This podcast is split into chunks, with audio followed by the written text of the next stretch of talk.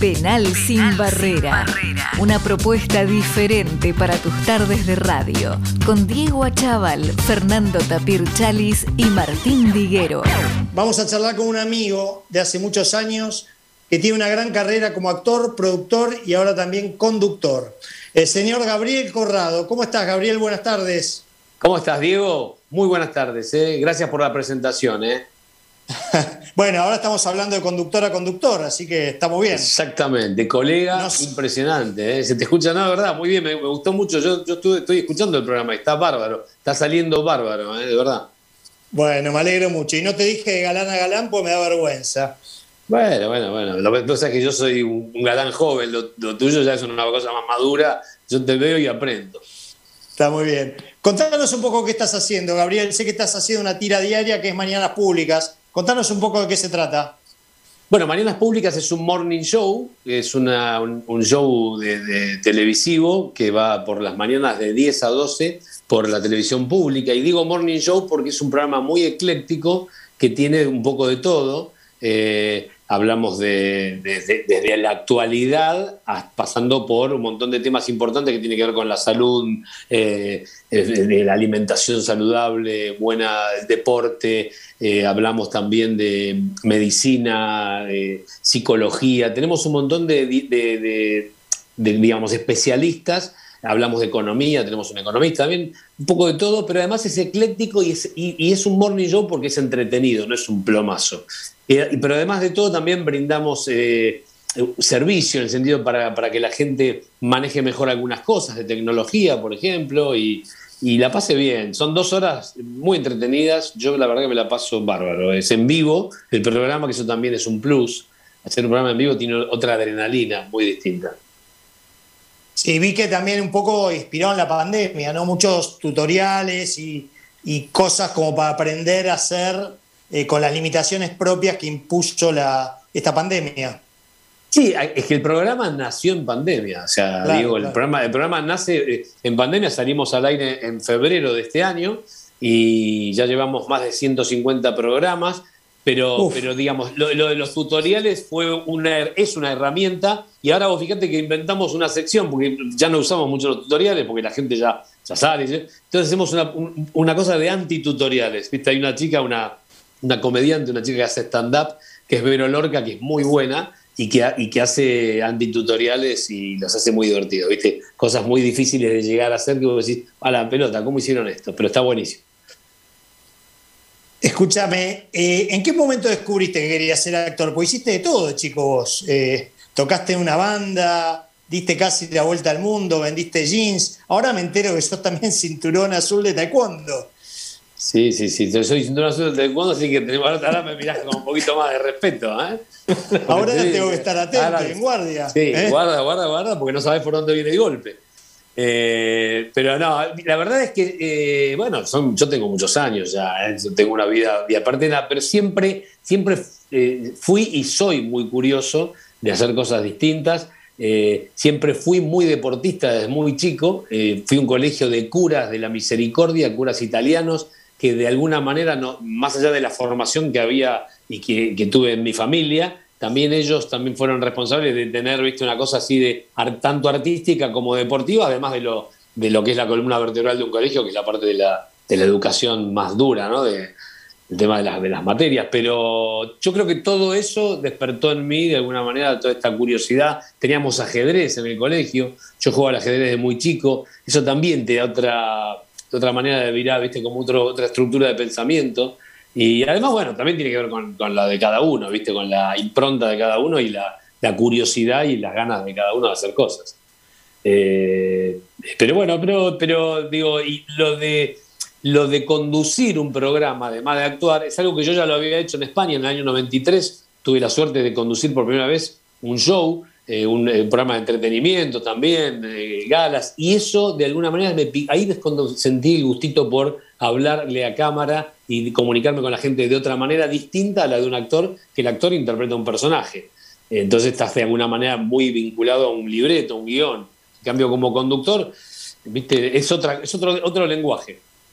rompes la cuarta pared, lo que se llama en teatro la cuarta pared, entonces le hablas a la gente a la, mirándola a los ojos. Con la cámara. Gabriel, escúchame, vos hiciste un montón de tiras, hiciste cine, conducción, estás haciendo series y ahora te metes en una serie muy importante inglesa en la tercera temporada, Riviera.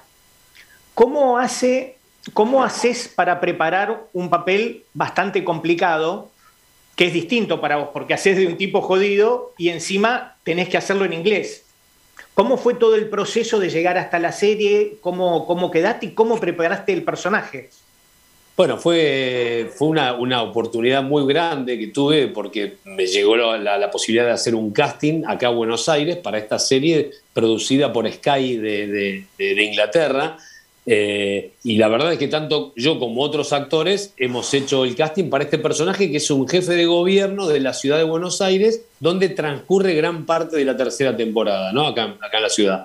Y fue fantástico, la verdad fue fantástico, porque hacer un casting es lo mejor que te puede pasar como actor en cualquier, en cualquier lugar, en momento de tu carrera porque te hace probarte a vos mismo si estás capacitado para hacerlo, ¿no?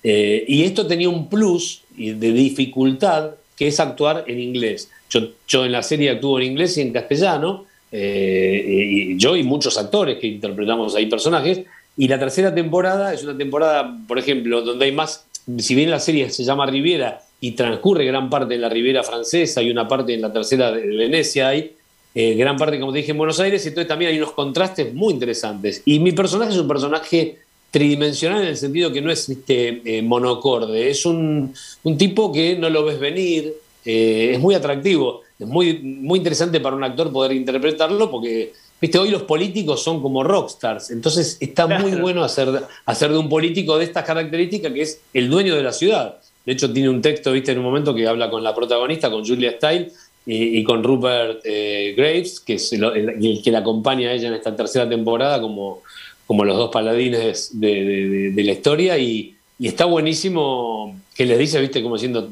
no se queden mucho tiempo acá porque corren peligro, viste, pero se lo dice divertido el tipo, ¿no? Eso, esto es lo interesante. está muy bien sí. y, realmente te debo felicitar, tu inglés es espectacular.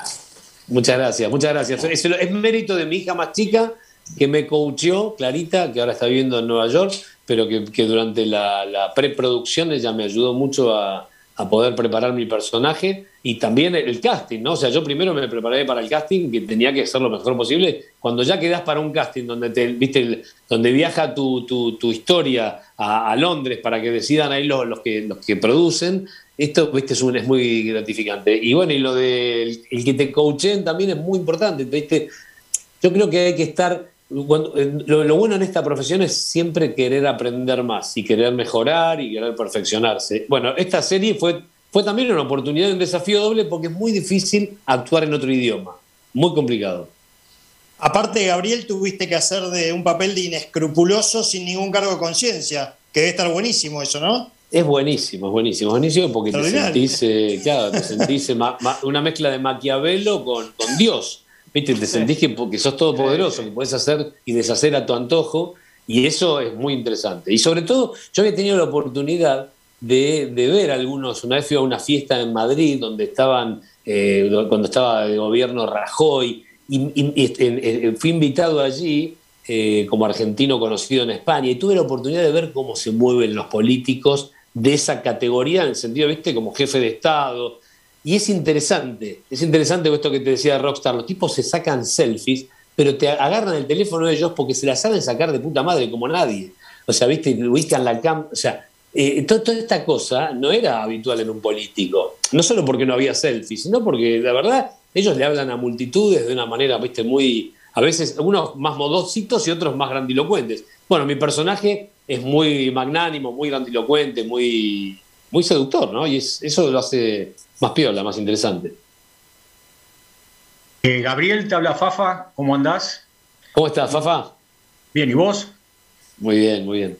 Antes que hacerte un par de preguntas, una reflexión. Increíble que un actor de tu talla y trayectoria haga castings, pero ya lo explicaste perfectamente cómo, cómo es el procedimiento, ¿no?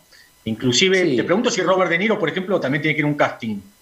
Totalmente. Vos pensás, mira, hay una anécdota que ustedes la deben conocer, o si no se las cuento rápidamente, que Marlon Brando hizo un casting para, para quedar, para ser el padrino. Para el padrino. En la película, de Coppola, porque pero además Marlon, a Marlon Brando no lo quería nadie en Hollywood, y el tipo hizo un casting porque se lo pidió Coppola, eh, pero porque tenía otras opciones, porque él tenía que tener otras opciones. Bueno, hoy es una herramienta, te diría que se utiliza mucho en Latinoamérica que antes no se utilizaba mucho, porque vos por el, hecho, por el solo hecho de tener un nombre eh, eh, podías llegar a quedar, eh, eras elegido. Pero también es una cruz, ¿viste? Es como que te, también te puede llegar a, dejar encasillado en un rol. Entonces, a mí, me pueden ver como el galán de las novelas y no tengo oportunidad, entonces no puedo jugar. No se pierdan, si pueden ver el, documental de Val Kilmer, que está impresionante, pobre Val Kilmer, está jodido, está enfermo. Está complicado, re mal, ¿no? Sí, pero, pero, pero es muy interesante cómo, cómo él cuenta, cómo durante, durante su época gloriosa también preparaba cositas para mandarle a los directores para hacer películas que él le gustaría hacer porque estaba encasillado en un personaje. Y ahí le salió, eh, eh, viste, lo de, lo de The Doors, cuando él, interpreta al, líder a, Morrison. A Morrison. Bueno, digo, en Estados Unidos es muy habitual el casting, no importa el nivel que tengas de conocimiento. Así que me encantó y me sentí mucho mejor, sobre todo cuando te eligen por lo que hiciste y no porque te conocen. Es un golazo. Sí, sí, clarísimo tu, explicación. Te quería preguntar, eh, ¿qué ya que tenemos un programa deportivo, ¿qué deportista te hubiera gustado o te gustaría representar? Porque podés hacerlo en el, futuro. Así que vos, una, personalidad del deporte que vos admires, eh, que, que, te gustaría realmente decir, bueno, quiero hacer de esta persona importante. Mira, eh, eh, eh, hace poco falleció Reutemann, ¿no? Reutemann es un tipo que yo podría ser perfectamente, digamos, un Reutemann grande ya, pero eh, eh, eh das con viviendo el rol perfectamente. Un, un, un, Reutemann gobernador podría ser. Claro, Y en los flashbacks ponemos a un actor joven haciendo de, de correr la carrera. Pero cada no, pero digo, eh, o sea, hay muchos, hay muchos. a mí el automovilismo es algo que siempre me gustó desde muy chico. Yo siempre digo que si no hubiera sido actor me hubiera gustado correr en Fórmula 1. y, y, Lole, yo, yo, me acuerdo cuando fui a Cap Ferrat, quise conocer la casa donde él había vivido, en la Costa Azul.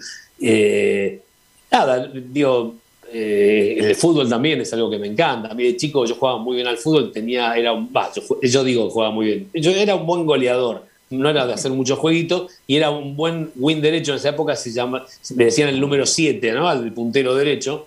y, me decían, yo me parecía mucho a Doval, que era un jugador de San Lorenzo de cuando yo era chico. El loco Doval. Hemos jugado con él en sus finales. ¿Ah, sí, mira. En Punta del Este jugaban Solanas el campeonato de fútbol 5. Bueno, un tipo, viste que era un tipo de ojos claros, muy pintón, muy, y, claro, yo, yo derecho. Soy una, era buen derecho, sí, sí, bueno, de chiquito, pero digo, nada, el, el, fútbol es algo que siempre me gustó de muy chico, lo hacía naturalmente porque jugaba en mi barrio, y después en el colegio aprendí a jugar eh, rugby, handball, eh, volei, qué sé yo, un montón de otros deportes, y después, como bien decía Diego antes, eh, hice taekwondo, que no es un deporte, es un arte marcial, pero, pero siempre. Y tenis también jugué mucho de muy chico en un club de tenis, el Bartolomé Mitre, y me Siempre eh, eh, fui de muy de, competir, siempre me divirtió. Viste que el deporte te, ayuda mucho a la competencia.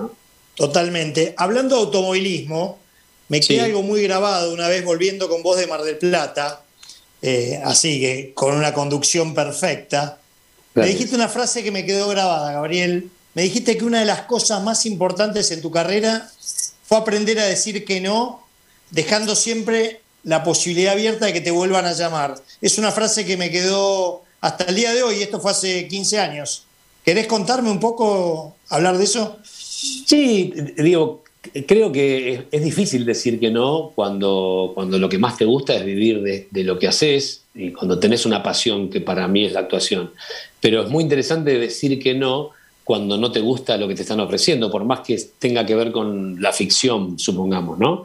Eh, y, decir que no eh, puede subirte las acciones si sabes decir que no en el momento justo y, si lo decís de, buena manera, ¿no? De buena forma. Eh, y con, la, digamos, con el foco puesto en que estás para. internamente, vos, viste, cuando uno está en el eje, sabe que está para otra cosa o sabe que ¿entendés? Y, tiene varias alternativas. esto es lo interesante, ¿no? También digo una cosa que, le digo mucho a la, gente más joven, que es que uno tiene que buscar laburo cuando tiene laburo en lo nuestro, ¿no? Porque es como que tenés la, ¿viste, la moral más alta y, esto también se, transmite. ¿Viste cuando Mirta dice, como te ven, te tratan? Eh, eh, bueno, y esto, hay, hay algo de eso, en que si vos estás con laburo, te sentís, viste, que estás eh, winner. Y esto se percibe. Y saber decir que no, también está bueno, aunque te equivoques después, ¿no? Porque también te puedes equivocar, ¿no? Porque hubo gente que dijo que no a algunos personajes y después lo hizo el otro actor y que eso lo, creo que la actriz, que, le ofrecieron hacer eh, Pretty Woman se debe estar queriendo cortar el pelo, digo, por no decir otra cosa, porque después le hizo Julia Robert, mirá hizo la carrera que hizo después. Terrible, claro. Sí, yo por suerte no tengo esa cosa, ¿no? Digo, eh, viste, hay que ir esquivando, como al, como al coronavirus, hay que ir esquivando que ir esquivando lo que no quieres hacer y tenés que ir eh, buscando lo que realmente quieres hacer. Y creo mucho en, en, la ley del deseo, es clave en todo, ¿no? Pero en lo nuestro, la ley del deseo, el focalizarse, yo, de verdad soy el resultado de eso. Eh, esta charla está un poco referida a que en ese momento no estabas haciendo como que el cine no era algo que estuviera en tu foco inmediato. Incluso en ese momento estabas con ganas de hacer una película que después me parece que la idea quedó en, ahí, que no, que no se llevó a cabo, que era la de Isidoro, Cañones. No sé si te acordás. Sí, sí, sí, sí, me acuerdo que me habían ofrecido, pero, pero, pero bueno, pero, pero viste, cuando uno, qué sé yo, yo tuve la oportunidad de, de laburar afuera, ¿no? De vivir en otro lugar. Y, yo, yo, siento que lo deseé profundamente. Yo deseé profundamente esa oportunidad. ¿Viste? No es que apareció mágicamente. Entonces, a partir del deseo se genera, ¿viste? las cosas van, van surgiendo y van, van confluyendo pero bueno, bueno, y, sigo deseando cosas, ¿no? sigo teniendo ganas, tengo hambre. También esa es otra de las cosas importantes, por más que te, te vaya bien, seguir teniendo hambre también es importante. Por supuesto. Chicos, ¿alguna otra pregunta?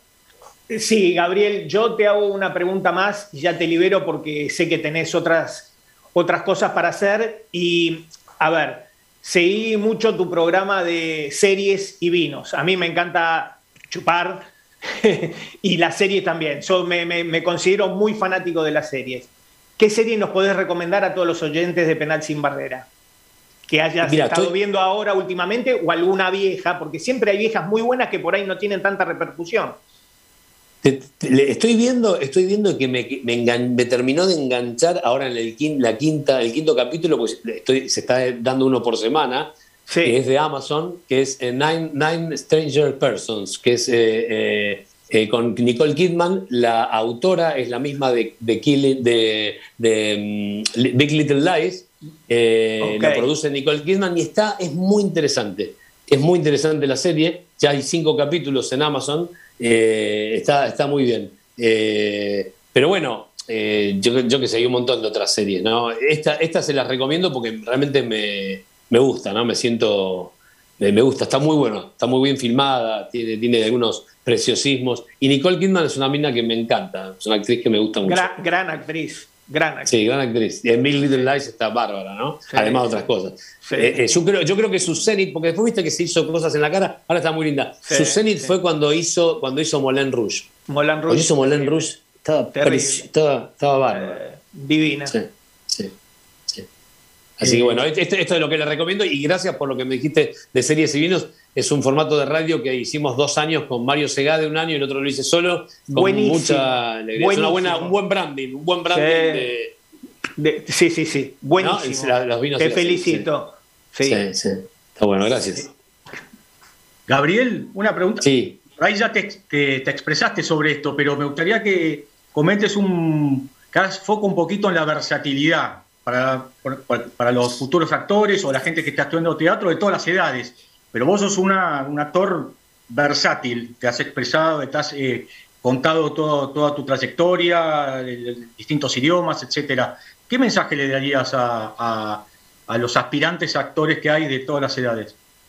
Que, que, se preparen, que estudien, que se entrenen, que hagan canto, baile, eh, eh, música, instrumentos, que hagan de todo, que, hagan absolutamente de todo y que, y que sean muy observadores de los demás. es muy interesante mirar la vida de los otros en el buen sentido de la palabra, ¿no? Para tomar cosas, porque esto te ayuda mucho. Te ayuda mucho a interpretar distintos personajes. Pero, y hay que jugársela. No hay que, no hay que esperar la oportunidad. La, oportunidad hay que ir a buscarla. Esa es otra de las cosas que, me parece que, que, que va para todo, pero también en lo nuestro aplica. Bueno, Gabriel, desde ya muchas gracias. La verdad que haces de todo y la verdad que sí, te has preparado muchísimo para tu carrera. Sos una persona que con muchas inquietudes eh, y siempre estás buscando desafíos y la verdad que está buenísimo. Y, nada, fue muy interesante la charla. Nos estamos despidiendo. Quiero que le mandes especialmente un beso a Constanza. De tu parte. Y bueno, nada, gracias por charlar con nosotros y estamos al habla para cualquier momento y ojalá tengamos alguna otra oportunidad con otros nuevos desafíos que emprendas para volver a hablar. Dale, muchísimas gracias Diego, un placer de verdad hablar con vos y felicitaciones por, por el programa de radio, también a Tapa y a Fafa, de verdad que los felicito porque está muy bueno lo que hacen y estamos en contacto. Dale, muchas gracias por la entrevista. Penal sin barrera, una propuesta diferente para tus tardes de radio, con Diego Achával, Fernando Tapir Chalis y Martín Viguero.